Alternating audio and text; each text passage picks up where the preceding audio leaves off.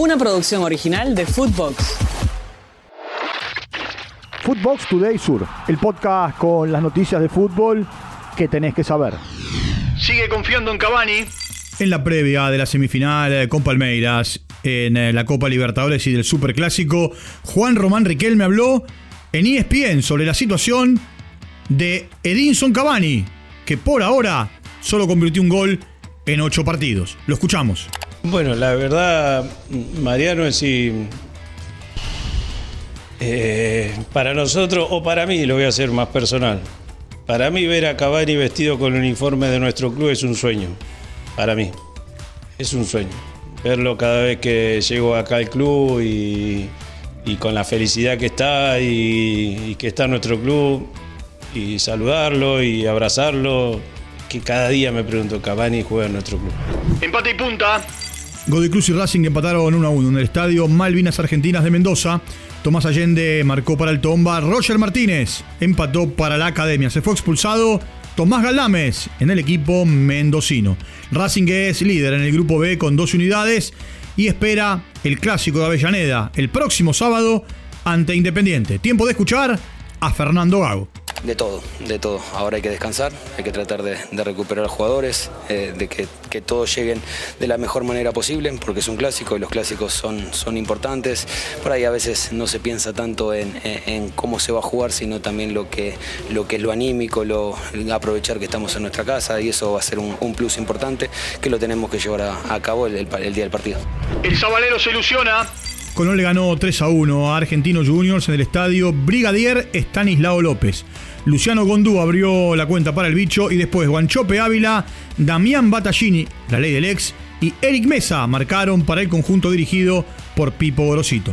Colón salió de la zona del descenso y está primero en el grupo A junto a Huracán con 12 unidades. Escuchemos a Fabio Álvarez. Gracias, sí, la verdad que no arrancamos bien. Eh, no hicieron el primer gol que medios que nos agarró, no lo esperábamos, pero bueno, nos pudimos sobreponer. Eh, teníamos que, que, ganar, sabíamos que teníamos que ganar y bueno, un, un, rival difícil, un equipo muy, muy, que juega muy bien a la pelota. Lo pudimos pasar por encima, como dijiste vos, en el segundo tiempo y llegaron los goles, llegaron la, la situación y creo que fuimos buen, buen merecido el triunfo. Palermo aliviado, el Kili complicado. Platense le ganó 1 a 0 a Unión en el estadio Ciudad de Vicente López. El único gol del partido lo marcó Nicolás Cerveto de penal. El Calamar está ahora a 5 unidades del descenso, mientras que el Tatengue quedó a un solo punto de Gimnasia y Vélez, que hasta ahora estarían en la zona más complicada. Tiempo de escuchar a un enojado Kili González. Hoy no, no, no estuvimos, no estuvimos y eso es lo que más me jode. Sinceramente lo digo, me jode muchísimo. Eh, pero bueno, vuelvo a repetir, de todo se aprende, estamos a tiempo, estamos a tiempo de todo, más allá de que nos juntamos mucho más todavía todos los equipos. Eh, y bueno, y estas situaciones son para, para gente valiente. Esto no es vida o muerte, esto es fútbol. Con responsabilidades, obligaciones, tenemos que estar a la altura de la camiseta de Unión. El escudo que defenderlo con, con todo lo que tenemos. Y eso es lo que vamos a hacer el domingo. Estoy convencido que va a ser así. Ganaron Talleres y Atlético. Talleres de Córdoba le ganó 4 a 0 a Barraca Central en el estadio Mario Alberto Kempes. Los goles de Sábato en contra, Ramón Sosa, Lucas Suárez y Matías Galarza.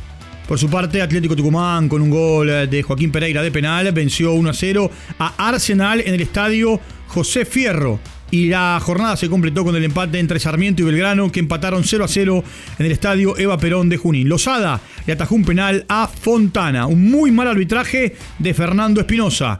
Muy enojado, muy caliente, estaba el presidente de Belgrano, Luis Fabián Artime. Lo escuchamos. Estoy, la verdad, estoy caliente porque era un partido para ganar.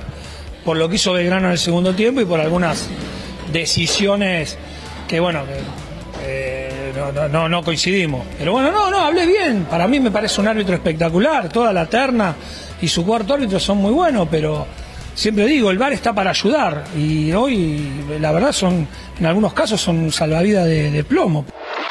Footbox Today Sur.